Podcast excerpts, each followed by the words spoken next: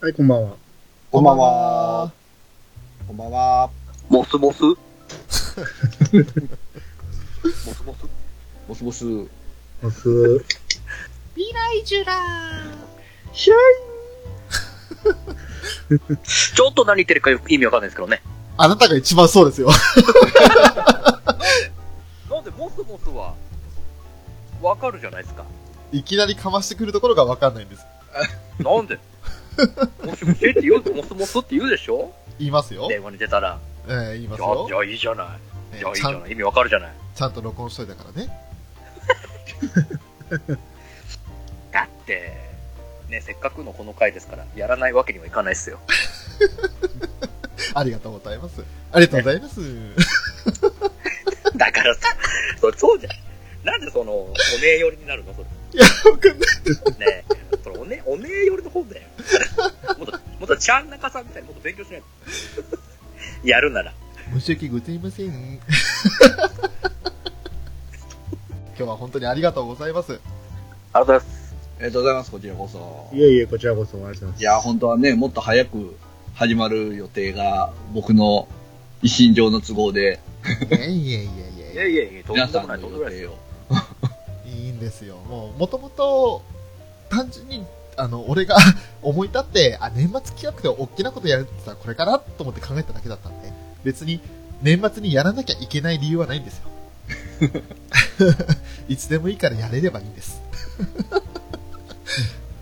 もう年末はあれでしたもんね。ツイキャス大放送でいしやた。オンパレードでしたね、なんだかんだで。えーツイキャス、年末どころか年末年始、年変わる瞬間もツイキャスしてたんで、いやガキ使よりも長いツイキャス。ー、すごい。 羨ましい。気がついたら8時間やってましたね。びっくりしました。なあもうゆっくり、紅白見ればいいよ。えーと、まあ、今日はタイトルの通りと言いますか。基本的には俺とウラキングさんはあまり自分たちのことは話さずに、お二人はにいお話を聞いていく感じにし ます。できるんですか、そんな。わかんないでできます。すできますあの、ネタ振ってくれたらもう全然膨らませる方にするんで。 なるべくそうしようと思ってます。僕はもうだってもう散々から話してますから。我そう々ですね。ええ。 ね1話あたり1時間ないしは2時間で話してましたんで、そうですね。これ以上話すことあるのかってまだたくさんあるんですけど、そう。あるっちゃあるんです。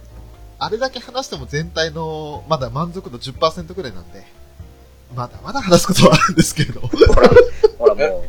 これ聞いててるじゃ今ないのですかパーセンテージ共有してますいや共有はしてない ですよ。10ではない。そこまでのもう知識量はないんで。これに関してはもうちょっと翔さんには頭上がらないんで。いやーね、もう、昨日、一昨日ぐらいから時間空いたら D アニメでまた見てましたよ。うんうんうんうん。 8話以降がまだブルーレイないんでね。す。僕も復習兼ねてね、ちょっと、早送り早送りしながら見ましたけど、 はちょっと全部いかなかったですね。9話止まりで。い。いやー、いいところまで見たじゃないですおか。ー山場あの山場ねね。9、まあ、後で言いましょうか。 そうですね。じゃあ、早速、今日始めていきますか。はい。はいなりますかじゃあ、よろしくお願いします。お願いします。お願いします。はい、お願いします。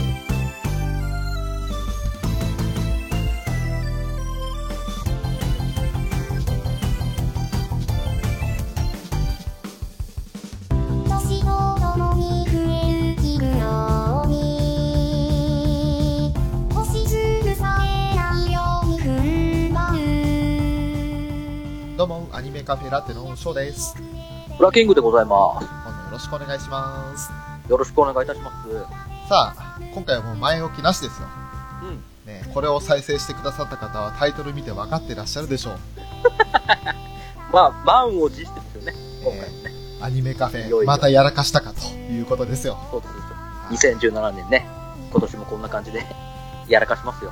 新年2発目にいきなりですよね。うん。まあ、俺らにしてみれば、半年ぶりですよ。よし、よしと。もうね、正直半年ぶりって感じが全くしないのはね、僕だけかな。ああ、そうですか。 まあ、あのー早速ね、もう前置きいらずに、まずはゲストを紹介したいと思います。じゃあ行きましょう。はい先日のワンピース会にも来ていただきました、えー DQ テントはチャッカーレディオのアニさんです。こんばんは。あー担当の兄です。はい、よろしくお願いいあーたよろしくお願いしまますす。。そして続きまして、えー、ポッドのニジパパラジオを配信されているニジパパ生活さんです。みんな、2時に、2時パパ です。イエニジーびっくりしました。これは何です かいや失敗しましたね。ちょっと失敗しましたね、これ。ーイ今はね、22時ですけどね。ね、兄さんに揃えて、アニメカフェの2ことって言った方が良かったですね。そっち、そっちで来るんだなとそう思っでて。すね俺も、僕も多分、兄さんのがいい振りになったようなと思ったね。うんそっちかなと思ったんです。いやもう一回ー、取れますよ。あ もう一回やりましょうか。のいいですよ、もういいですよ。はい、えー、2担当のニジパパさんですね。 あ、そうだ、2担当の2時パパでございます。もともとね、あの、フェザーさんは、アニ、アニメカフェの兄が、兄さんの兄っておっしゃったんですけど、一応改めて一文字ずつ分けさせていただきまして、そうです、僕そこにね、食い込んだんですよ。いや、もう2、2くださいよ。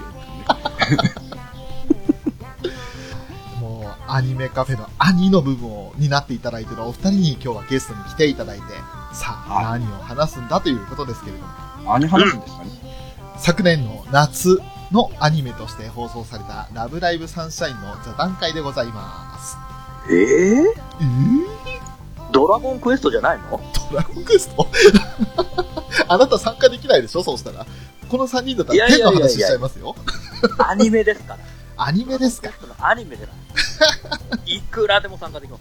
あ、そうですか。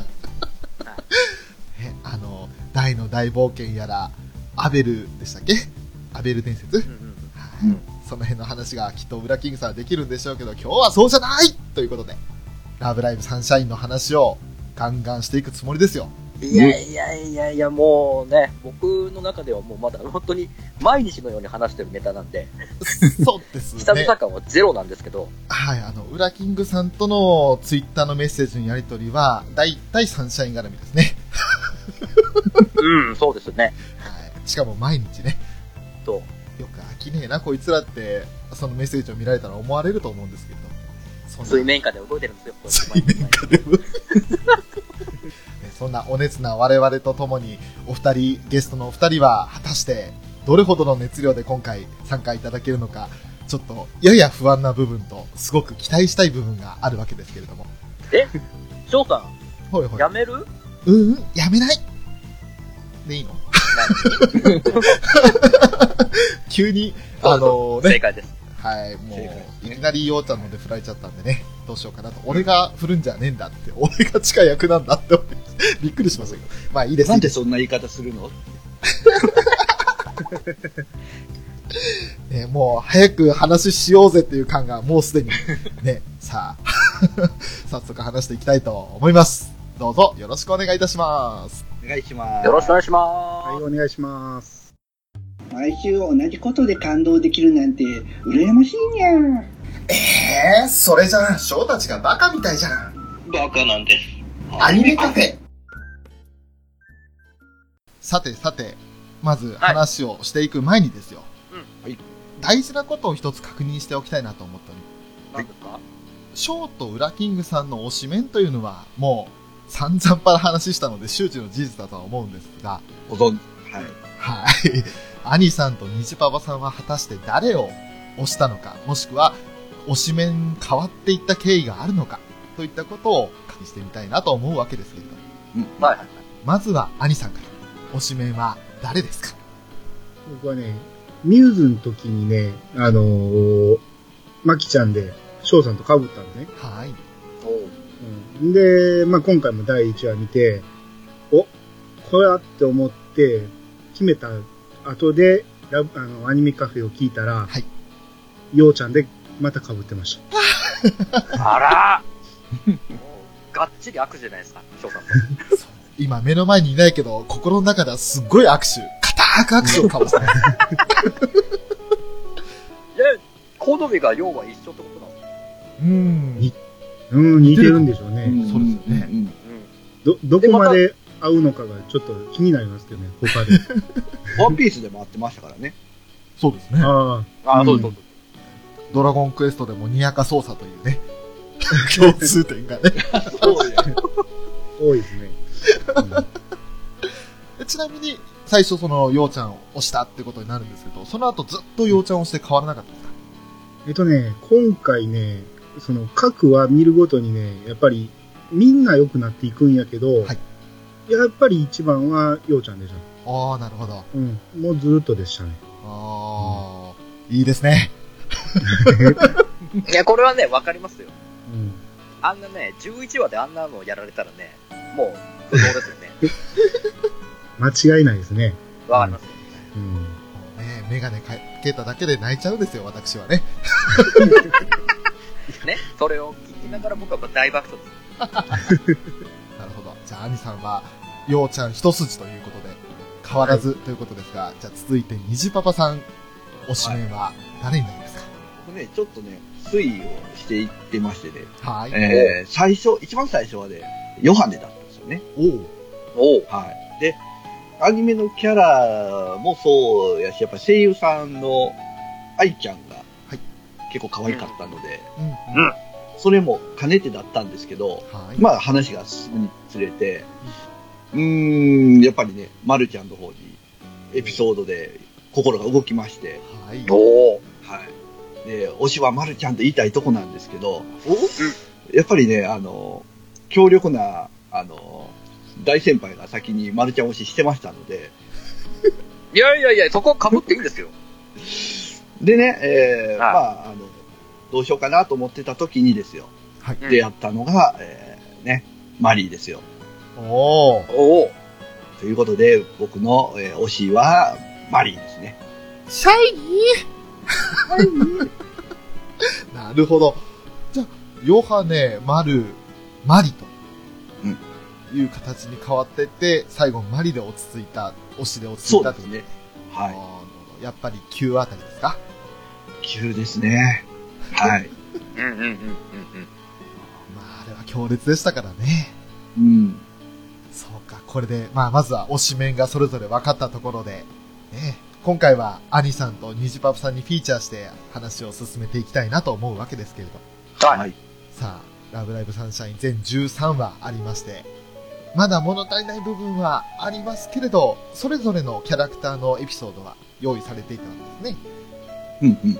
そんな13話あるエピソードの中で、アニさん、一番好きなエピソードはどちらになりますかえっ、とね、僕はね、まあ、それはもちろん、その、11話もそうなんですけど、はい。えっ、とね、最終的に一番心に残ったのが、12話なんですよ。 12話。おおおうん。あのーやっぱ、まあ、無印のね、ミューズの方のラブライブもずっと見てて、はいで、サンシャイン始まった時に、はいまあ、あのー見てて、えー僕はそこまでそのラブライバーって言われるほどのガチの方じゃないんですけど、初心者の方なんですけど、はい。こう見てて、ああ、これ、その、ミューズに、だいぶ、その、ミューズを超えないとダメやけど、ミューズを、うん、なんていうのかな、ミューズを、その、あんまり落とすような感じじゃあかんって絶対思って作ってるはずなんですよね。はい。うん。だからこそ、その、ミューズをずーっと追いかけてきたわけじゃないですか。で、エピソード的にも、その、ミューズでやってたようなことをアクアがずーっと追いかけてきて、で、見てて僕もね、ラブライブ無印よりも、サンシャインの方が好きになっていたのは、はいその、アクアの方が、その、前に、ミューズの時に気になってたことを全部ね、うまい具合に消化していってくれてたんですよ。うん。例えばね、海ちゃんがい、定年語を話すじゃないですか。はい。僕ね、まあこんなん言ったら先輩ラブライバーに怒られるかもしれんけど、ちょっと気になってたんですよ、あの喋り方が。おーはうい。んうんうんうん。なんで同級生にあんな定年語を喋るんやろうなって思ってたんやけど、うんうん今回アクアで、ダイヤが喋る定年語が全然違和感なかったんですよ。ああ、はい。おーおーおうん、とかね、なんか、最終的にエリーチカがはい入るのがちょっと無理やりかなって思ったとこもあったんやけど、はい今回のカナンとマリンの入るときがもう完全に、もうこれしかないっていうような感じのもう盛り上がり方で入ったじゃないですか。えーうんうんううんん。とかね、その辺、こう、ミューズがやってきたことを綺麗になぞってやってきたなっていうところがあったんやけはど、いそれを12話で、これじゃダメっていうことで、ミューズは何を目指してたんやろうっていうことを再確認しに行ったじゃないですか、東京に。えはい。はいはいはい。うん、で、その、結果として、その、ミューズは何もない道を走ってきたからすごいんやっていう。うんうんうんうん。うん。っていうことは、あの、アクアはミューズを追いかけてるだけじゃダメなんだっていうことで、まあ、ここまで前振りなんですけど、一番印象に残ったシーンが、その、地下が部屋に飾ってたミューズのポスターを外したところ。はうい。ん。おー発個が一番ね、僕、スッと来たんですよ。この12話まで見てきて。はい。はういはいん。うん、もう、これ、これが最終回でええやんっていうぐら い、スッと来たんでね。はい。うん、もう、あこれでもう、ほんまに、サンシャイン見てきてよかったなって思うようなとこでしたね。うん。事実上の最終回って言われてる、あそこで終わらせたらすごく綺麗に終わっただろうなって評価されてるような12話ですけど。ううん、ほんまにね、見ててスカッとしましたね、あこで。ーんうんうんうん。うん。あの、一連のシーンの流れ、そのポスター剥がすところに行き着くまでに、あの途中下車して海のシーンがありますけれども、うん。あそこで地下が気づいたこと、でそれをみんなで共有して、ミューズとは違う道を歩んでいくんだっていう風に覚悟を決めたところが、すごうくん印象的なシーンでもありましたけれども、うん。だからあれをね、言うたら2話とか3話でやってしまうとダメやと思うんですよ。うんうんうん。ずーっと引っ張ってきたからこそ、ミューズをね、尊敬してるっていうことをね、その、再確認できてるし、はいその、もともとミューズが大好きやったラブライバーの人たちも、やっぱ受け入れれるとこやったと思うんですよね。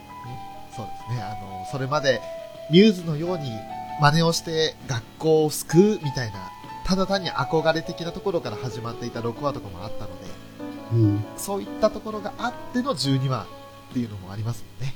うん一度挫折もしてますしね。うん。そうそうそう。ありがとうございます。続いて、虹パパさん。はい好きなエピソードはどちらになりますかそうですね。やっぱりマリー推しということで、はいうん。第10話、シャイに始めましたっていうね。あれえー、 では、 知ったあ言い返すね。第9話の、やっぱり未熟ドリーマーすごい、あの、固形感が半端なかったですけど。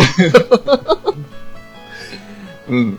やっぱり、あの、うん、この第1期、まあ2期あるものとしてですね、はい第1期っていうのはやっぱり、こう、うんミューズの時と、まあ、なぞっていって、うんやっぱりメンバーが集まるまでの話っていう感じだと思うんですよね、物語的には。で、その中でもやっぱり、まあ、うんみんなね、いろいろな物語があっていいんですけど、やっぱり、マリー、カナン、まあ、ダイヤの3年生の関係性のおーおー最後の終着点というかね、えー第9話の決着感はもうたまりませんね。なるそれでですね、あと、やっぱりね、9話のその作画っていうんですかね、ええうんうんうん。のね、力の配慮がね、なんかすごい気がするんですよ。うん。特にそのマリーが最後雨の中駆け出して、えーね、えーこけて、えー唇をね、噛み締めるようなところの、もう作画がね、なんか、そこだけすごい気合が入ってるような気がする。まあ、ちょっと僕の、ひいき目なんかもしれないですけどね。はいありますよ。で、やっぱりね、最後の部室でね、カナンと引っ叩き合いをするのかと思いきやあの、幼少期のカナンの顔と、今のカナンが重なりつつのハグしようはね、もうあれはたまりませんね。もう鳥肌だ立ちますね。わかります。うん。神回ですよね。神回です。それでね、そこで、あの、結構そこで、なんですかね、あの、もう、感動がクライマックスで忘れがちなんですけど、最後のね、親愛なるお姉ちゃんへもね、 やっぱりね、来るんですよ。これ、テーターさんのためにもね、言っておかなきゃいけないな と思って。いや、やっぱりこ本こで3年生のね、話を全部まとめたっていうのが、当に改めて見るとすごいまとめ方だなっては思うんですが、すごくドラマチックでしたね。そうですね。ここだけはもう、目が離せないですから俺ね。はもう何回見ても、あの、ハグショーのシーンは泣けますよ。これはね、やっぱりね、8話のラストの、あの最初、マーリンがハグ。うん腕を広げて、ハグを広げて、カナンを待ち構えたけど、最初のあのカナンがこう、スルーするじゃないですうん。はい。うん。か。あのふ、あの振りがあっての、カナンのハグなんで、もう、聞きまくりじゃないですか、振りが。うまくですね もうそれまでの対応がひすごかったですから。そううん。あれを合わせてきたんで、もうこんなのもう、泣かないわけがないですよ。そう。 もうここで翔さんトラウマですよ。もうね、3年生3人集まったら、勝手に類腺崩壊って いうね、そうそうそうそう。これがきっパかブロけフです。の犬並みの。この8、9話があって、そしてよあの13話で集まって、涙ながらに3人、肩寄せ合いながら話したシーンで俺は、涙腺崩壊ですよ。ああもう、思い出させないでくださ い。もうすごいんですから。やっぱ、やっぱ3年生、まあ2年前に一度やってたっていう振りも大きいですよね。うんうん。一度はスクールアイドルを志してやっていたっていうのもあって、またそれこそ、ね、その2年、ね、空いてる間にこう、紆余曲折、おのおのいろいろあったじゃないですか。うん。でからのこの9話でまたみんなもう一回集まって、やるぞってなった時はもう、うんそらもうひひとしおですよ。そうですよね。あの、やっぱりラブライブってこう、スポコンものって言うじゃないですか。ええはいはいはい。スポコンもので考えれば、やっぱりこう、挫折からの再起っていうのはもう、ね、そうなんですよ。もう、本当に王道ですよね。そうなんですね。うん。あんな熱い展開ないですよ。だから8、9話と、もう、現在の挫折からの立ち上がるのと、はい9話はもう過去からのね、過去の挫折をまた乗り越えてっていう。うん。だからやっぱ8、9話はもう、ダントツですね。僕の中では。なるほど。そうですか。わかります。はい。 ありがとうございます。あんたたち、ちゃんとキャラ作りしてるのうらうら、うー、うらキング、表クイーン。最上級ジャイアントか。何それ意味わかんない。アニメカフェまあ、じゃあ、とりあえずですね、まだ語り足りない部分はあるとは思うんですけれど。うんまず、いろいろ聞きたいこともあるので。まあうん、この13話合計であるエピソードの中で、オープニングやエンディングの曲も含めると、新曲というか、このアニメで採用された曲というのは全部で9曲あるんですけれど、この9曲の中で、まずは、アニさん、お好きな曲、うん。どれか一つと言われたらどれになりますかまあやっぱね、何個かあるんですけどねえ、どれかって一つ決めろって言われたら、未熟ドリーマーですね。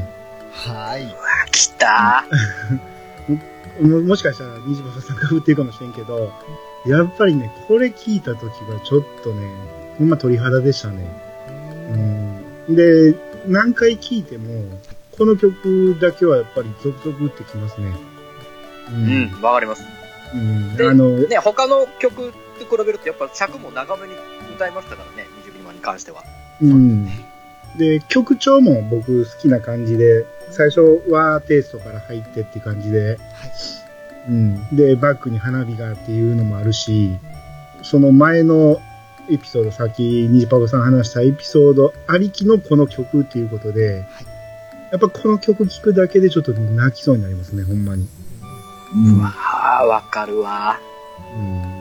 もう未熟ドリーマーは演出がすごく綺麗で、先ほど花火の話もありましたけど、それ以外にも、あバックステージの壁の色がメンバーカラーになってるとか、そういったところもうんうん面白いニュースですよね。うん。続いて、虹パパさんにも、あえて一つをはい伺う、どれになりますかこれね、僕、去年出してもらった時も言ったんですけど、やっぱりね、青空ジャンピングハートなんですよね。なるほど。おオープニングですうね。ん。やっぱりオープニングで一番聞く機会が多いっていうのと、うん。やっぱり多分ね、オープニングに使うぐらいなんで、映像もだいぶ力も入ってると思うんですよ。はい。うん。で、こう、かこの、やっぱりダンスの躍動感というかね、がすごいのと、うん、やっぱりぴょんぴょんと、うん。で、途中のあの、掛け合いっていうか、風っていうところで、はい。ミューズをね、あの、連想させるような、うん、小鳥の位置にね、えー、ようちゃんがいるみたいな。下から入れってくそうる。そうそうそうね。そうそうう、ん。うん。そういうのもあって、やっぱり印象は一番僕は強いですね。なるほどうん。もうあの、オープニングで、本当に生き生きとした1年生3人のアクションだとか、あと、うん憂いを帯びた3年生だとか、このうん物語全体をオープニングで語ってますよね。そうなんですよ。こう9話とか見た後に、青空ジャンピングハートでこう、マリーが両手を広げてこう、走ってるとことか見るともう、ね、よかったねと思いますよ。なるほあのオープニング映像でね、はいあのー、ジャンピングハートの時にはいジャンプするじゃないですか。どはい。うんうん。あれ僕何回見てもずれて見えるんですけど、皆さんはぴったり合ってるんですかあれは、あえてずらしてるんじゃないですかね。そうなんですかね。はい。あの、躍動感をつけるっていうわけじゃないです。多分、うん本当は一致してる方が綺麗に見えたりもするんですけど、うん。あの、すごくあのダンスというか、まあ、アクア、ミューズもそうでしたけど、それぞれ9人それぞれが違う動きをしているので、うん。あえてずらすことで、このウェーブのような流れが演出できたりとか、ああ、なるほど。うん。そういったこともあって、あえてずらしてるというのがあると思いますね。へえ。あありがとうございます。ーさすがっすね。気づいてなかったです。 あの、サビの部分で、地下だけ手を広げながら、ただ前に出てくるんですけど、ようちゃんはそこで一回転してるとか、マリーばっ見かりて見てるましたね。見てるなぁ。くるっと回転してるんですよ。ようちゃんだけ、あの、中の人的にも、あの、運動神経がいいって、そのダンスがすごく上手いって設定になってるんで、すごくなんか、余計なモーションが多いですよね。 ちょっとこの曲に関しては、ウラキングさんにも一つ、あえて一つと言ったら、どの曲になりますこれね、正直言うともうめちゃくちゃ迷って、もうあの、こう、本当に、うん正直ミューズ以上につけがたいはい曲ばかりはい。だったんですけど、あえて一つだったら、夢語るより夢歌おうかな。なるほど、エンディングテーマですね。はい。やっぱりね、このミューズの時と同様に、あのエンディングのイントロを入れるタイミングが絶妙すぎるんですよ。シティーハンター方式ですか前は前は。もう ここだっていう、本当にベストなポイントでイントロを入れてくるんで、はい。うんうん。うん。うわ、うわーってなるんですよ。ああ、なるほど。まずあの、2話でやっぱの ET のシ,、シーンからの夢語るより夢歌はすごかったですもんね。そああ、盛そりうで上がするね。っていう。う。で、あとやっぱ各話ごとにの歌う人が変わるじゃないはですか。そうのです場合ね。はうん。 1年生、2年生、3年生バージョンもあり。っていう部分で、よりその各個人個人の歌声をしっかり聴けるって部分もいいなと思った。おー、なるほど。その、やっぱ揃って歌うとやっぱりね、聞き取れやすい部分、聞きにくい声の部分あるじゃないですか。ええ各々があるんです。やっぱそこは一人一人、僕はソロのね、歌唱でじっくり実力を見たいんですよ。うんうん。ようちゃんはこういう風な感じの歌い方か、なるほどね、丸はこういう感じの歌い方っていうのをしっかりこう、把握できるんで。それを分かった上で、やっぱり他の楽曲にも行くと、より聞き取りやすくなるのかなって思うんですけど。あーちなみに、その、どの組み合わせの夢夢が好きですかうわー、難しい。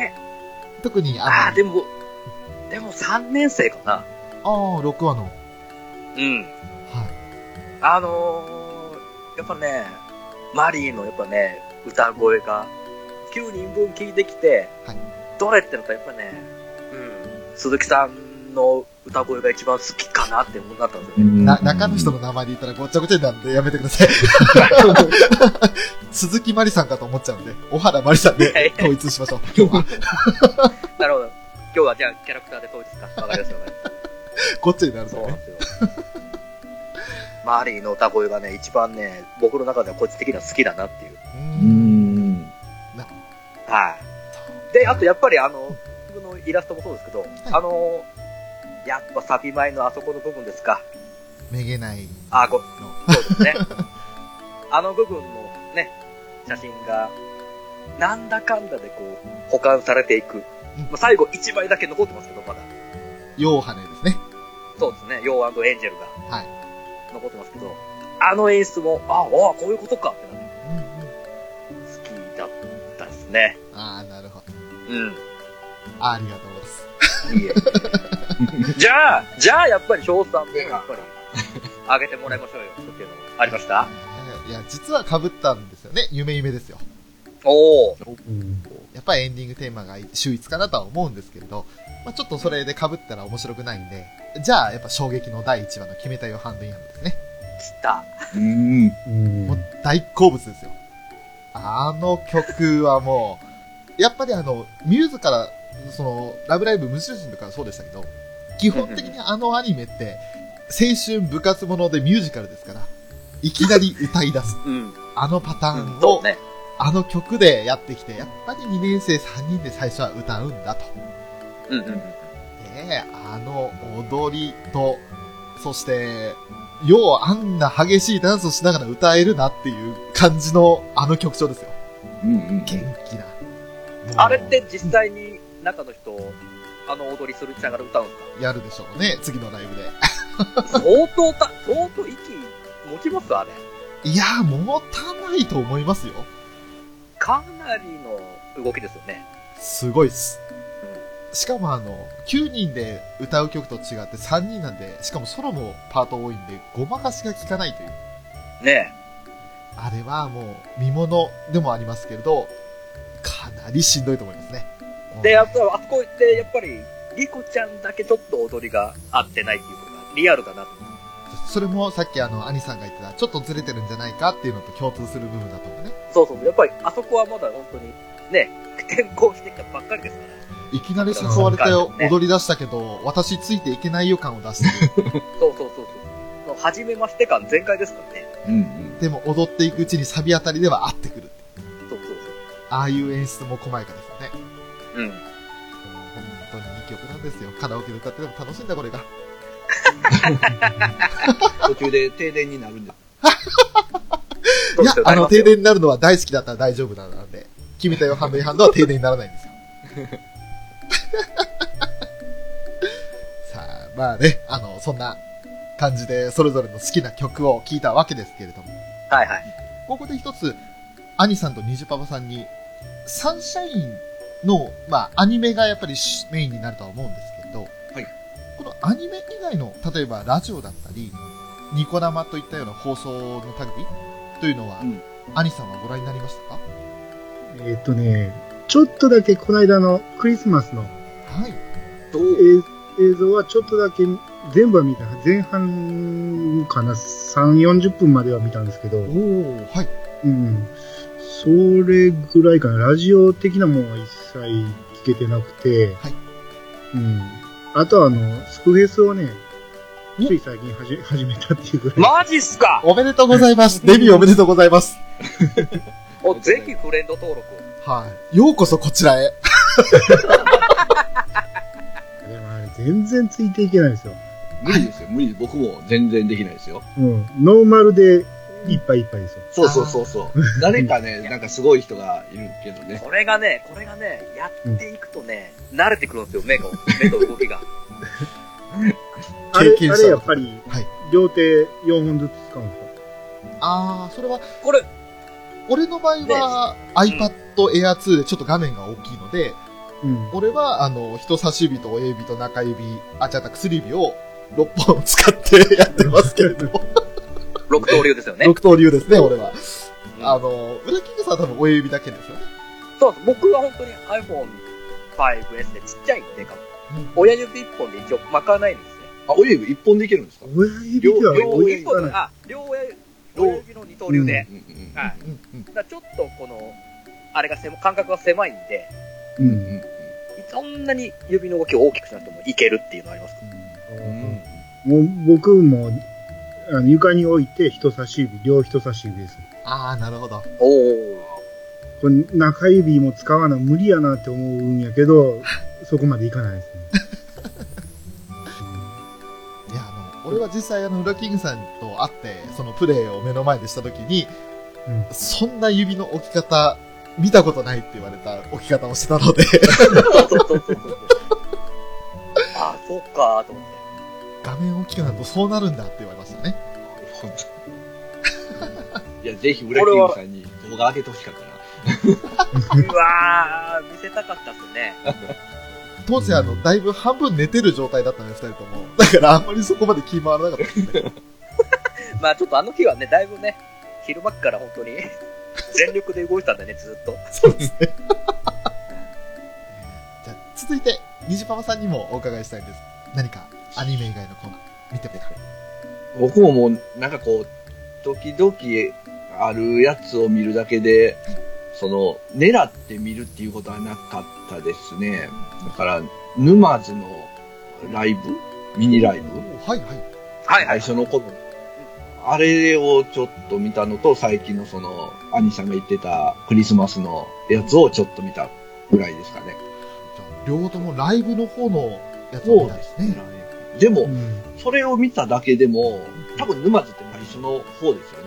えっと、そうですね、一応7月31日に行われたやつなんで、えっと、その頃よりかなりクオリティが上がってるような気がしますね。ずっと上がってましたね、クリスマスライブは。うん。表情も違うし、うん。うん。なんかダンスのこう余裕感っていうんですか、僕ダンスできませんけど、はい。でもなんかこう、すごいこう慌ててた感があるとこでも余裕持って踊ってるように見えましたね。素人目にもそう映りましたよね。うん。もうかなり楽しんでるなと、なんか、あ、うんうんうんうんここでこう踊らなきゃとか、こう歌わなきゃっていう、何か、なんでしょうね、あの、追われてる感がなかったですね、演者さうんうんんたうち。んうんうんうん。その他にも、まあ、スクフェスも、あ、スクフェスも、はやってらっいしゃ。いもますちろん、えーノーマルまででやって機種変更した時、移行し忘消れえて、たん新ですよ。しいアカウントをお作りいただいた消えた とん。ですよ。僕のミューズのキャラ全員消えたんですよ。それからは、やっぱりアクアメインになったんですか そうですね。いやーなるほど。そうなってますね。はそうかまあ、とりあえずですね、あの、一通り聞きたいことというのはこんな感じだったんですよ。い。うんうんうん。まあ、これからは本当に雑談って感じで、もう好きなこと話していこうじゃねえかってことなんです。もはいはいはい。はいはいはい。うね、兄さんにまずはもう全体を通して好きなようにお話伺いたいなと思うんですけど。むちゃむちゃむちゃむちゃ。い じゃやあ、俺、俺ちょっと分かりやすいので1個質問していいですか、これみんなに聞きたいんですけはど、いはい。うん。ラストの13話、単純にありかなしかで言えばどう、おーじゃあ兄さんから。あーえっとね、僕はなしですね。ぜあはい前半はありなんですよ。ああ、前半まで。はいはいはい。うん、あのー、楽屋的なところ。うん。。はいいはいはい。あんこはすごい良かったと思うんですよ。うん。うん。その後はね、僕ちょっと、腑に落ちんかったかなって感じかな。第1話からまでを振り返るようなうん。うん。演目。うんうんうんうん。はい。うん。西桃さんはいかがですかそうですね。僕も、あのー、兄さんと一緒ですかね。全基本的には、うん、違う方が良かったかなっていう。あー楽屋トークは本当にありやと思います。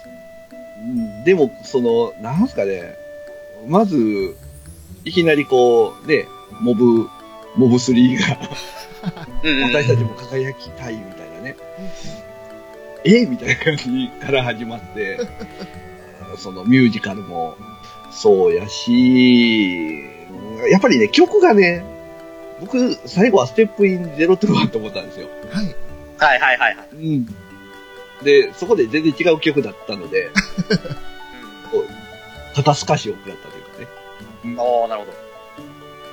まあ、うんどうなんですかね。そこまでが一気にこう来たんで、今まで以上のこう、なんていうんですかね、クライマックス感っていうのが、いまいち味わえなかったっていうのはありまあーなるほど。あー、ねえ。翔さんどうですかい俺はですね、ありです。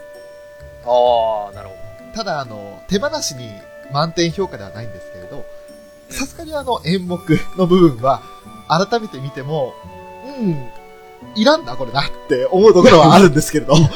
うんうん。うん。ただ、それで、ちゃんと改めて1から12話を振り返った後の、あの、最後ですよ。あの、浜辺で写真を撮るのにはいはいはいはいはい。一人ずつ歩いていくとこうんね、地下がアクアって書いた文字の上をぴょんぴょんぴょんぴょん飛びながら、最後、君の心は輝いてるかいっていうところですね。うんうんうん。あそこに集約されるんだな。で、そしてその前の自分たちはミューズとは違う。で、こんな田舎町で発足したスクールアイドルグループだけど、自分たちなりのやり方でこれから進んでいくんだっていう決意を表明したあのシーンは、すごく良かったなと思うんですよ。はいはいはいはい。それはもうこれから先に繋がる、もうそれこそあのさっき、ニジパオさんおっしゃいましたけど、ステップ0 to 1ですよね。うんうんうん。その0 to 1をやりますよというアクアの決意の表れがあそこに集約、あの2分に集約されてるんで、はいはいはい。そのためだけに未来チケットやあの演目があると思ったらありだなと思います。なるほど。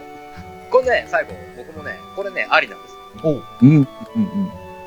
一気に関しては、悪は一本立ちに関しての壮大な振り。う。うんん。ここからが悪はとしての本当のスタート。これから金だよっていうのを、えー12話までで、壮大な長い振りです。うん。でもこれをするによって、やっぱりこのミューズもないがしろしてね、ミューズがあったからこそのこのスクールアイドルの歴史。だってもうあれから、えー5年ですか、?5 年ですからね、ミューズの時代から言っちゃえば。そうですね。 5年経ってるんで、そんな中でもやっぱりこのミューズってやっぱこのスクールアイドルの開拓者としているわけで、で、これもあり、ね、うんとこのミューズの足跡をたどりつつ、じゃあ、こっからはもう、アクアとしての道なき道を行く、ストーリーが始まるんですよっていうための壮大な振りをミュージカルで演じたって僕捉えてます。なるほど。だから1話から12話見てる人はもちろんそれで十分ですけど、そこをあえて13話総集編ですってまとめて、こう、ポットでのこうね、アクアから入った人でも分かりやすく。うんいや、今やっと、えースタートラインに立ちました。ここから、えーアクアの物語がちゃんと始まりますっていうのを、丁寧に丁寧に作り上げた作品だなと思いますね。うんだからこれがあるからこそ、で、この時に始まる2期が、よりやっぱり盛り上がるわけですよ。って考えたら僕はもう、ありかな。これはこれで、うん。結局、結果的にはこれ今後、ありだなってみんな思うと思うんですよ。あうん。ーまあ今2期の話ありましたけど、2期はまはいはだい決定はしてないですけどね。ただ、うんうんうん。まあ、ないことねえだろうという話はあうりんますよね。うんまだだって、予選ですからね。本戦をどうするのって話だかうんうんしかも、あありまのすね予選の展開、本当予選通ったんかっていう話もありますよね。ら。そうそうそう。それもありますし、あとやっぱりその、学校の存続もまだ、どうなるかわからないです。ようやくあの、一人入っただけではい。ね、その辺も気になるじゃないですか。うん。で、やっぱり。りこの対抗馬というべき、えー、北のスクールアイドル、セイントスノーさんも今いるわけですから、我が同胞説ですね。ね。あの子らとの絡みも、やっぱ今後まだ、ないわけはないでしょそれにう。ですかね、ませ、かませ犬にしたらちょっと弱すぎるんで、セイントスノーの上にもまだいますからね。そうです、そうです、そうで直上には、広島のアイドルいますからね。す。アリさんは特によくご存知の。ねスクールアイドルいますよね。うん。でも、噛みそうですけど。歌ってる最中に噛む。 歌詞がわからなくなる。カタカナ弱いとかね。いや、意外とダークホースで来るかも。まあ、 それはちょっとね、あの、ピッチカートが本当に広島のアイドルかどうかしてわかんないですけれど。 あ、そうだ。あと、あの、さっき、曲の話を少ししたんですけれど、はいはい。あの、全部の曲、今、振り返ってみると、今ね、あの、皆さんのスカイプの方に、メッセージの方にちょっと貼るんですけれど、これ、曲のタイトルが、まさにアクアの決意の順番なんですよね。うんうんうんうん。最初ああ、なるほどね。 1話ではい決めたよって、やることを決めたよって言って、うん。で、そして3話で大好きだったら大丈夫だよっていう風に自分たちを励まして、で、6話で、えー自分たちの夢を語って、まあ、夜空っていう風にか言った宇宙欄を照らしたいという風に決意を込めたんですけれど、まあ、8話でちょっとボコボコにされまして、自信をなくした後の9話で、まだまだ未熟だねと。はいはいはい。で、11話でちょっと仲違いがありながらも、思いを一つになれた。そして、最後に未来へのチケットをかざすわけですよ。ねこれをちょっとね、あの、さっき、ウラキングさんのの壮大な振りですよって時、ちょっと言えなかったので、ああ、なるほどね。これをちょっと差し込んでおきたいなと思ってすいませんね。 これでも、まあまあ、セルフは、でもやっぱこれはね、数の姉妹の歌なんでね、そうですよ。もう自分を律しろです。ねえ、なんですか、こう身の程を知れってことですか。てめえらアマちゃんなんだよっていうのを叩きつけられたんですよね。思い、思いだけでどうにかなるほど甘いもんじゃないんだぜってことですね。もう涙ながらにリアは語りますけどね、うんうん。ラブライブは遊びじゃないと。そうそうそう。もう本当にそういう流れもあったなというのを今ふとね言いたくなっただけですすいませんなるほどね、こうね、なぞられてるわけね。各話ごとに、この流れも 歌も。ああ、なるほどね。あの、セイントスノーの話出たけど、はいあの、40代以上のおっさんからしたら、はいどうしてもセイントスノーと聞くと、あの、セイントですよ4ね。が出てくるんですよ。セイント4は。 これね、まあ、金賞さんは言ってはったけど、うん、多分、あの、翔さんは全く知らないんやろうなと思う、セイント4。そうですねわかるです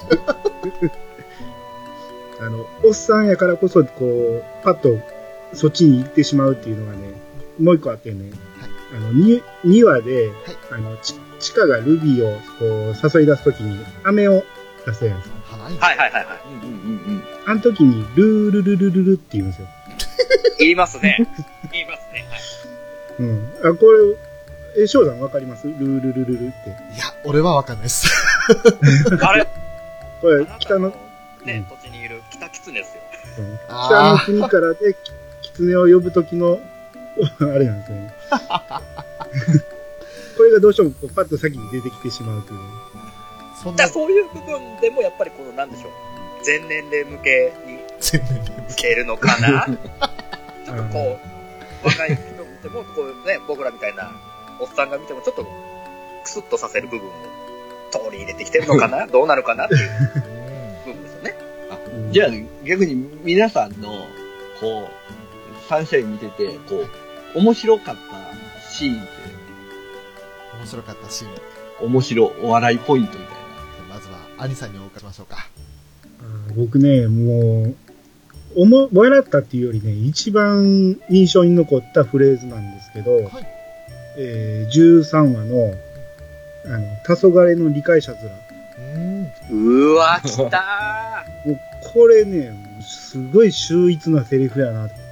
さすが、丸しか言われへんセリフやなと思って。な。やっぱり、だってええ初めてこのねずーっとそれまでヨハネのね振りをずーっとスルーしてきた丸丸うんが最後の最後で乗っかるっていうねうん。あのセリフは、うん、こう、うまいこと言ったなと思って。うん。あれは絶妙っすね絶妙でしたね。うんじゃあウラキングさんは僕は、これはね、ダイヤさんの変わりっぷりですかね。まあ、本当に細かく言うと、やっぱりまあ10話でのあの、黒沢さんの弾けっぷりが、うん。あの、もう確実にミューズ自体のエリチ以上じゃないですか。うん。うんうんうんだから最初のね、1話、2話、3話あたりまではまだこの、ね、スクールアイドルなんて、ね、認めませんわ、ですから。うん。うんうんうん。の中にね、このちょろっとこの、ガチライバーの片鱗をちょろっと見せつつ、ね、あんな、歌い出しのね、誰、最初の読みに誰って言われても、そんなもう知らないですからね。ね、動き出しの最初の読みに誰って言われても、えそれ常識らしいですからね。さすがにフェザーさんですら答えられなかったという。あれはね、すごい問題をかけてきたなって。そんなやりながら、もう徐々にこの、今度はこのルビーとのやりとりで、ああうんすこそう、ね、要は言いながらもやっぱり、気にして、このね、ルビーの心配をしながらでもね、徐々に徐々に柔らかくなっていって。で、8話9話でこの、今度は3年生同士の、やりな、こうね、あの2人のやりとり分かっ、分かっ、2人の事情も組んでいるダイヤさん。どっちに救われるか、あもうどうねっていう、この感じ。今、板挟み感ってわけじゃうなんいでうすんけどうんうん。二人の気持ちが分かるからこそこうどっちにも言えないっていうのがこのボタンの掛け違いがこの9話で元に戻った後のあの10話のうん、もう本性ですよ壊れっぷりが。何ですかいきなりね海の上の屋根の上に立ち上がってもうね天空神剣のお兄さんみたいな立ち方ででこうあそこからね飛び降りて弾けたかと思ったらねその後は急に何ですか妹に出れまくりああもうルビ可愛いでちゅねーのくだりのあのやっぱりこのギャップですかあれはやっぱりうんやっぱり H 以上により誇張してるなと思って。うんうんで、結果ね、ああやって、テイタン先生みたいな、強烈なファンも引きつけてますから、結果的にもね。すごいなっていう。で、うん。かと思えばだね、ファンには意外と浸透してないっていうね、ダイヤさん。 名があまりまだ知られてないっていう。うん苦労人感、これがね、意外とうまくね、ミューズの、というか、この矢沢感もちょっと残しながら、うんうんこれはすごいなって。だからこの振れ幅が多分一番大きかったのは僕はダイヤさんかなと思うんですよね。うん。うんうんうんでも、ルックスだけで言うとね、僕、ダイヤが一番綺麗な顔してるなと思うんですね。おーおお。うん。うん。うん。一番整った顔してるんじゃないかなと思うんでそれはキャラ的に、あそれも中の人的にですかす。あ、中の人もそうでしたね。確かに。はいはい。うんでも、でもキャラ的にもそうでしたね。うん。とあの、たまにね、ドキッとするような綺麗な顔を見せるときあるんで。はい。わああ、わかりますわかります。かはりいはまいす。うん。西本さんは、面白いシーンだと。そうですね。まあ僕、おまり推しなので、やっぱり、えー、10話ですよね。もう大体そそううでですすおお。うんもう、シャイニーはね、あそこはすごかったですね。一皿10万はくないっていうね。うん。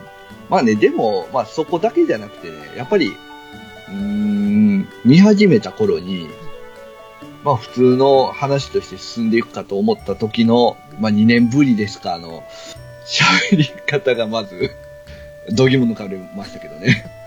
うんうんうん。うん。で、その後は、まあ意外とね、英語アクセントがまあネイ、 ネイティブ感が出てるのはありながらも、結構普通にね、ずっと聞けたんですけど、やっぱり、うん、シャシャイニーで一気に爆発したかな っていうとこですかね。なるほど。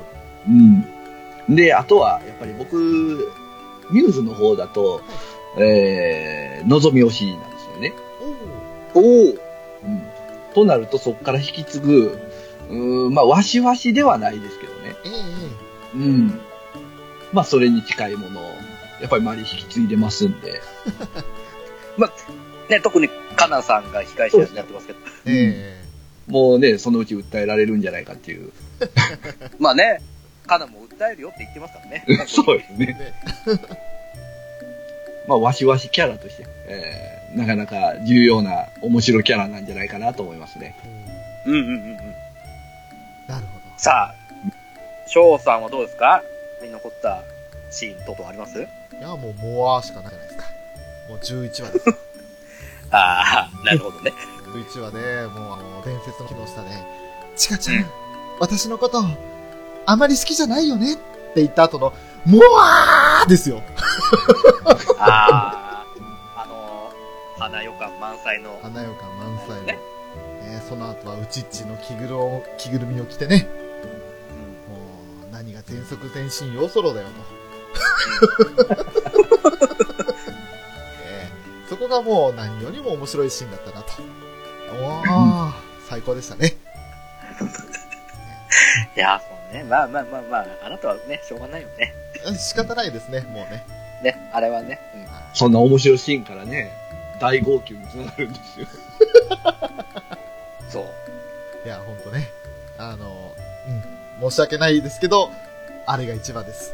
だからさっきのあの、わしわしの話もありましたけれども、うん。ようちゃんにわしわししようもんなら一本背負い ですよ。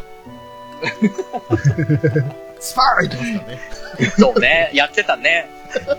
もう、俺の背後に立つんじゃねえ的な感じでやってましたね。某ゴルゴですかゴルゴですか。ね。リューク渡辺ですよ。うんうんうん。 もうそれですよ。それ以外、ないですよ、私は。ああ、そうかい。俺はてっきりね、12話のあの、0から1へのあの、うん、もうね、あの、面白いシーンじゃないんで、そこはね。なるほどね、面白いではない。面白いじゃない。そこはもうあの、ようちゃんが最高に成長したシーンなんで。あの、フルスペックを生かした。 ちょっと待って。せっかくだからこうしない ?0 から1へってあの提案ですよ。あれはもう面白いじゃないですよ。ここに用ありですよ。あなるほどね。面白いとはまた違うん違いだ。ます、違います。もう最高の提案をしてくれたなと。あそこでようちゃんが提案するっていうのが11話で吹っ切れたようちゃんを表してるんで、いいんですよ。ああ、なるほどね。それまでね、あそこで吹っ切れてなかったらただの醜い、ね、嫉妬女になっちゃってね。ね、シットファイヤーですよね。シェイトファイヤーですよ、本当に。まあまはい。そういうことです。あなるほど。なるほどね。でもね、良きそばを食べなかったですよね。もうあなたは。いやーねすごいんですわ、本当に。ねえ。ねえとか言って。ね、要ほらはもううまいし今。回もね、もう一番身近であなたのね、言うことを聞いてる んで。ね、前は前は聞いてね。いやーね。もう一個ね、僕笑ったシーンあるんですけど、はいはいはい。リコちゃんが、あの、ロッカーに、 あの、薄い本を隠そうとして、はい。はいはいはいはい見つかりかけて、地下を目隠しした後、うん。うん、思い切りパンダになってた。あれね、ふ、 不意をつかれて笑ってしまいましたね。なんかどれだけの握力だって言い方ですね。 絶対見られたくなかったんやって現れずに。わかりますわかります。あれ、あれはちょっとね、不意に笑わされたんで。まあ、それといけば、あの、やっぱり生唾を飲むっていうね、看板を見てね、 壁、壁ってはいういはいはのをあありましたね。で、その後、ね、何気に本を持ってるっていうね、ビニール袋を持って歩いてるって いう。いや、買うんやってなる。しれ、しれーっと入ってますからね。カバンに入れてないですからね。そうそうそう。何買ったのって絶対なりますよ、あれ。ーここでですね、一人、はいはい。ゲスト追加です。誰ですかおご紹介させていただきます。もう、ダイヤがダイヤが大好きで大好きな、テイタンさんです。どうもこんばんは。こんば んは。おあ、こんばんは。ねすいません、ちょっこんばんと、だいぶ盛り上がってるところに無理やり突っ込んでしまって。ごめんなさい、ちょっともうね、ダイヤの下りだいぶ話しちゃった。あら。だいぶ話した。僕がこのね、一気に話してしまったんでね。いや、いいですよ。ちょっと、今日は、お腹がちょっと調子悪いんで。大丈夫ですかお打天使の涙でも食べますかちょっとね、あの、そうです。そうです。いや親愛なるテイタンさん、ようこそ、いえいえア、ニメカフェへ。それ、それ、虹パパさんが言うんです ね。アニメカフェでテータさん、はじめまして、兄です。あ、はじめまして。 僕ね、テータさん大ファンでね、一回喋りたいと、ほんまにね、もう大好きなんですよ、テータさんの喋りが。あありがとうございます。いや、今日ね、ちょっと飲んでないから調子悪いと思いま す。いつも出てる。だから、大丈夫ですよ、こテんイなタンさ感ん。大好きだったら大丈夫です。はい。大丈夫ですかそうか。ちょっとじゃあお腹痛いけど飲もうかな。 やめときましょう。それはやめときましょう。お腹お腹いけるからだって。あの、本当に無理はしないでくださいね。そうですよ。嫌だったら嫌だって言ってくれた。はいはいはい。ほら、そうですよ。嫌だったら嫌だって言うかね。 あります大丈夫だ。あの、今日は聞き手に回らさせいやいやいや、もうここからはもびっくう、レイり。タンさんに質問攻めですよ。そうですよ。ね。いくつか聞いていきますよ。返事しないっていう。 ちょっと待ってくださいね。まあ、あの、テイタンさんがちょっと今、準備中ということで。あれですよね。スタジスタジオ入りの準備です かそうですね、あの、クロー、インクローゼットです。あのですね、はいクローゼットのちょっと荷物が増えて、おっとさらにちょっと狭くなったんで、あ の、リコのフィギュアとかリコのフィギュア ですか。ダなんメでですよ、翔さん。なんでダイヤじゃねえんだよってましたけど、まだ出てないから仕方ないですね。そうなんですよね。出てないんですよ。もうちょっとしたら、今だいぶカナンとマリが出てきたんで、もうちょっとしたらダイヤが出てくると思いまそうですね。楽しみに。す。テイタンさんには聞くまでもないんですけれど、はい。ええあの、推しメンは誰ですかおしめはエリーチカです。私は断然エリ ーチか。のファンの方で す。回りくどいね。マリクの周りっぽいね。回りくどいね。これが良さでもあり、率直な感想でもあると。これはもう、一貫して、ダイヤさんだったんですかちょ、ちょっと待ってくださいね。まあね、今回ちょっと兄さんとニジパパさんにはサプライズになってしまったんですけれど、はいはいはテイタンさんが、うんあの、そういえばアニメカフェラテで座談会やんねえのかなってつぶやかれていたんで、あこれはもしかしたら誘ったら来るんじゃねえかと思うんですよ。い。いや、表はいましたけどね。うんうん。まさかあのダイヤ推しのテイタンさん、あ、来ないのかなと思ってましたけど。もうね、誘われるのを待ってたっていうね。そういう状態でしたよ。もう、テイタンさんは、自分からは来ない。あれだけ募集かけたのに。自分からは来ない。だから、あの、ルビー状態ですかね。 ああ、なるほどね。いや、それは、じゃあ、ウラキングさん誘わないかんじゃないですか。ええマルちゃん、マルちゃん。やっぱりマルちゃんねえ。 ルビーは誘わないと。いや、だから、でも結構誘いましたよ。僕は。待ってるよって。そう意外と堅くななんですよ、テイタンさんね。だからそこの辺がね、カナンみたいにちょっとね、ああ。めんどくさいんですよね。いろんな要素入ってますね、テイタンさん。総合するとめんどくさいんですけど。聞いてますよ、ちゃんと。 聞かせてますよ。聞いてもそらっのてます。通り、その通りですよ、僕は。でもそれが良さでもあるんですよ。面白いところなんです。ズボンをかけてるんですけど、そのズボンが邪魔なんですよ。もういいや。そういうことか。なるほど。場所が狭くてすいません。いいえ、いいえ。いいえ、いいえ。じゃあ、まあ、改ズめボンてを。ね下ろせばいいのそうですね。もう全部クローゼットの中身出してしまえばいい。まあ、あの、リコちゃんのようにね、つっかえ棒みたいになるっていう手もありますけど。うんうんうん。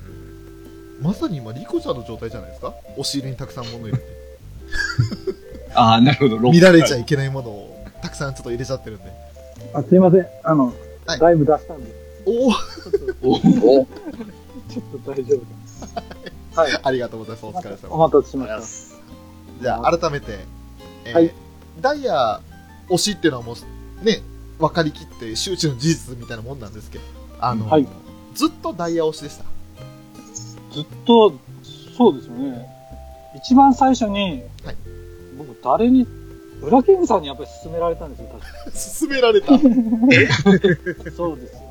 えもともと、もともと、うらちゃんが、うん。うらちゃんだったと思うんですけど、ダイヤ可愛い話から、声の人も可愛いですよって。ああ、そういう経緯か。はいはいはいはい。そうですね。中の人からは押しまして。うん。うんですよ。ね。でそうそうそう、はいそこから気になりだして、気づいたら好きになってましたね。それこそあの、ニジパパさんや、今この場にはいませんけど、ピースケさんがみんなアイキャンに夢中になってる時に、テイタンさんはアリシャに夢中だったんですよ。うんうんうん。中の人からのダイヤっていうのは確かにテイタンさんでですよね。そうですね。でその前は特にこれといった推しメンは決まらずに、なんとなくで見てた感じですか。そうですね。僕、もともとあの、モンタンが好きではい。うんうん。で、まあ、そこから、まずは客観的に見て、でもやっぱり最初は主人公が可愛いじゃないですか。ええはいはいはい。どうしてもね。うん。そこからの、あの子もいいな、この子もいいな、みたいな感じですかね。まあ若干キャバクラ行ったおっさん状態になって ますけど大丈夫ですかね。いや、もうおっさんですからね。ねえ。 仕方ないですね。仕方ないですよ。そうですね、あの、最初の頃はあの、地下はほのかと違って、地下だったら好きになれそうだなってもうおっしゃってましたよね。そうですね。うん。あの時そう思った理由というか、改めて伺っていいですかなんていうんですかね。ようんなんでしょうね。もう忘れました。ほのかと違って独りよがりじゃないってところも、周りのことがよく見えてるっていうこともおっしゃってましたよね。そうそうそ。そうれほのをかは本人の口から聞きたかったんですよ。 さすが翔さん、もう。あの覚えてるよ、ていちゃんのサンシャインの話は全部。いや、僕がわからないことはね、い、つも翔さんが教えてくれるん ですよ。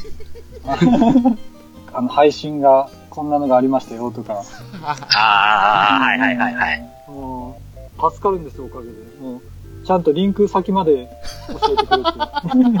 そうですね。はい。安心して、もうはいちいち、昨夜ね、アリシャ輝いてましたよって言って、神宮を教えてい。。そうそうそう。時間。ししかも、そうそう、しかも僕がね、あの、忙しい時にね、あの、あの見れない時にこう、楽しそうに、ねツイートしてくるんで、嫌味かっていうね。悪魔のささやきじゃない。も悪魔のささやき。う翔さんのリトルデーモンになってるじゃないですか。そうなんだ。そうですよ。いじゃあ、今日、うん、翔さんの、じゃあ、リトルデーモン、リトルデーモンで、 お願いします、今日は。断る いやーでも本当に迷惑をかけてるなって部分もあるのでその罪滅ぼしというかねそういった意味でこういうのもあったんで時間あった時あったら見てくださいみたいな感じで紹介はしてますねいや、全然迷惑じゃないですよ。まあでも本当にテイタンさんも数少ないサンシャインで一緒に盛り上がれる人なんで僕はどっちかって言ったら、あの、見た目っていうか、翔さんみたいなちょっとこう、熱い感じじゃないですよね。僕的には。どっちかといえばこう、見た目っていうか、 何言ってんですよね。いやそこでちょっとこっぱずかしくなってしまうぐらいのまだ感覚なんですよねそう、 うん。俺は悪い方向に吹っ切れちゃいましたからね。もう本当に、あの、多分今、この中、まあ5人いますけれども、ええうちょっと、頭一つ違うところに行ってるような存在だと思うんですよ。俺だけは。まあ、そうね、翔さんはね、あの、もうね、部屋が、えらいことになってるからね。えらいことになってますからね。戦利品で。ああれ全部、裏キングさんがグッズくれたせいですからね。嘘だ、嘘だ、嘘だ。うわ、グッズこんなにすごい、出来のいいものなんだっての分かっちゃったから、気がついたらグッズだらけ ですよ。うちの本棚の一角、占拠されたん俺ですはね、俺はね、ゲーセンの楽しみ方をね、あの日に伝授したつもりだったんだけどね。ええそれをすっ飛ばしちゃう行為をするからね、 あなたは。ねえ。かどうせ買えばよかろうなのだでしょうんうん、だってゲーセンの UFO キャッチャーは俺にとって障害ですしかないですからね。そう。あ。それを障害ってた捉えられちゃうとね、俺で俺としてはちょっと悲しいなっていう。あのこの戦略、戦略を練りながら、うんうん。ね、あれやこれや試行錯誤しながら撮るっていうあの楽しみが俺は伝えたかったんだけどね。ちょっと間違った伝わり方してましたね。ねえ、せっかくね、いろいろ伝授したけどね、ええ一切活かせずってことね。活かせる台がないっていうのも原因ですね。 同じ台がない、まあまあまあね。うんうん何店舗か回ったんですけど、裏キングさんにこういう台はこうすれば落とせるからっていう教わった台と同じタイプがないっていう。そうね、あまあね、それはね、しょうがないっちゃしょうがないですけどね。ー。なんかいろいろありますよね、UFO キャッチャーの。ありますようね。ん、いろんなタイプのがあります。ウラキングさんがこう教えてくれたのってどんなやつですかあの、2本の滑り止めがついた棒に両端が置かれていて、少しずつずらしながら隙間にポトンと落とすタイプですね。あはいはいはい。そうそう、あの、縦に向いて置いてあるのを横に、うん横向けにさせて落とす。うん。ああ、真ん中の間、間から落としていくっていう。うん、タイプですね。あの、僕があの、小鳥を落とした時はそれでしたね。おはいはいはいはい。小鳥ちゃんを。落とす、スライド、滑らす、滑らすタイプっていうのかなああいうタイプは。うん。ううんうんんなんかあの、掴んで持ってくるっていうタイプの、ゆ本当に UFO キャッチャーなものもありますけど、うん。ははいはい。いはい。 UFO スライダーに近いタイプのゲームですうね。ん。まあ最近 UFO 本当にキャッチするやつは少ないですよね。ですよね。ね、ちょっと、ないね、もうほぼほぼ。押す、ずらす、、あの引っ掛けるとか、そういうばっかりですもんね。アームが全然強くないでしょあれ、うん なんか、何の意味もないですもんね、あれ、アームが。 UFO キャッチャーの本体で人形を押し込んで、無理くり落とすってか聞いた時には、はって、うんうんうんどこがキャッチャーやねんって思いましたもんね。それもあるね、アームの先端で潰しない、潰して落とす。うあんうんあ、そうなんですね。もうあの、潰された時の、ね、ぬいぐるみのひしゃげた顔ったら悲しいですからね、すごいね。くにゅーってなりますから。もう、まあ、そういうね、あの、UFO キャッチャーの楽しみをウラキングさんは伝授したつもりが、やった、俺グッズ取れた、取り方分かったっていう、 そういう状態だったんで、そう。そうもう同じ台がない、じゃあ、い教わった経験が生きない、だったら、中のものだけ買おう、という、そういううちになったわけですよ。極論になっちゃったからね。買えるんですか、そうあの、いくらでも、まあ変な話、通販も利用しますし、あー幸い住んでるところが、ちょっとね、3、40分列車乗れば、街の中行って、そういった店もあるので、へえ。ウラキングさんのよ本世に、その UFO キャッチャーでゲットした景品をうん売って、それでうんお金を得てる人たちがいるので、あー ウラキングさんの職業でしょあのー、半分やろうともできないことはな いですね。それで生計を立てられないことはないです。おお。すごいなでも最近もうだって数が多く出回るものがたくさんあるんで、うんうんそれこそ多分売ったとしても大したお金にならないですよ。うんあ昔みたいにそんな数が出回ってないものとかだったら話は別ですけど、今もうそういうのが当たり前になっちゃってるんで、多分単価は自体で言えば多分だいぶ安い。なうるほど。んうん。あじゃあ、あの、ちょっと話を戻そうかなと思うんですけれど、はいはいはい。えっ、と、はまあ、推しメンはね、もうテイタさんに一応聞いたんで、あはいテイタさん、13話あるうち、どのエピソード一番好きですかやっぱ9ですねあーこ こはやっぱみんな大好きですからね。う。うんん。これはもう譲れないですよねうん。もう何回見ても泣きますよね泣きますよね。はいはいはい一番最後にこう砂場にこう書いてる黒幕さんがいますね。黒幕さんが可愛いでしょはいはいはいはいはい。3人が来たって思ったら、ヒーって言いながらいなくなる感じ。そうそうそう逃げていく感じね。あのちょっととぼけてるこうダイヤが可愛いですよねう。うんんまんまとしてやられたね。誰かさんにって、 言われてる時のダイヤですね。そうそうそうサ本目で、照れくす、隠し、照れくさそうに。